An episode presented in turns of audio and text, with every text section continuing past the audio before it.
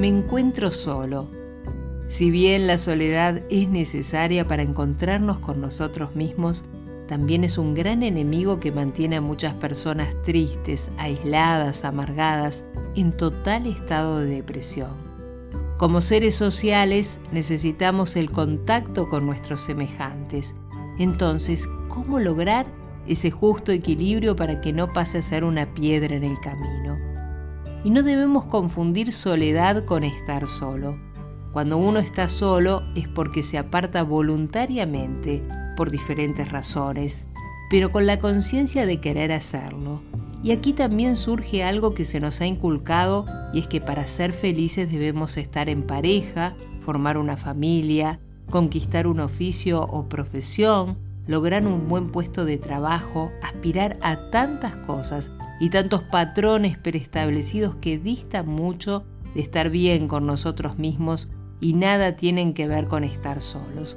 También cabría recordar aquel dicho que dice, más vale estar solo que mal acompañado. La soledad es una experiencia subjetiva por naturaleza, porque las personas pueden sentirse solas aún estando acompañadas, porque no son comprendidas, escuchadas, aceptadas o simplemente porque no concuerdan con el entorno social que las rodea. La educación va a jugar un rol preponderante a la hora de toparnos con la soledad, que si bien muchas veces luce ropas lúgubres, ocupa espacios fríos y húmedos, en otros momentos suele ser una grata compañía para poder llegar a un puerto seguro. Y el modo como seamos educados es el que nos permitirá enfrentar los diferentes desafíos que nos presente la vida.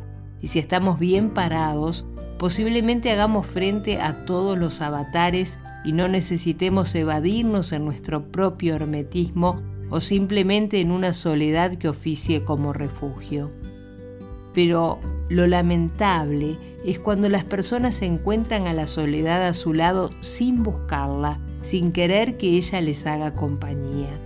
Y aparece allí cuando se va un ser querido o se sufre una pérdida importante, ya sea en el trabajo, en el hogar, en la rueda de amigos, no importa dónde.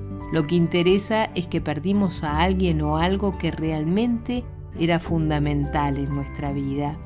De este modo, insertos en la tristeza, en el desconsuelo, los seres humanos reaccionamos de maneras muy diferentes. Algunos sacan fuerzas de donde no las tienen y se levantan a pesar de todo y siguen hasta lograr superar lo que les ha sucedido. Sin embargo, otros caen en la melancolía, en la depresión y se refugian en la más absoluta soledad, en compañía tal vez de un vaso de bebida o alguna droga que les aletargue ese dolor. Existe un proverbio que dice, saber escuchar es el mejor remedio para la soledad. Tantas veces no somos capaces de prestar atención a un buen día, a una disculpa, a una explicación, esos diálogos que aunque parezcan insignificantes, son parte natural y esencial para que los seres humanos nos entendamos.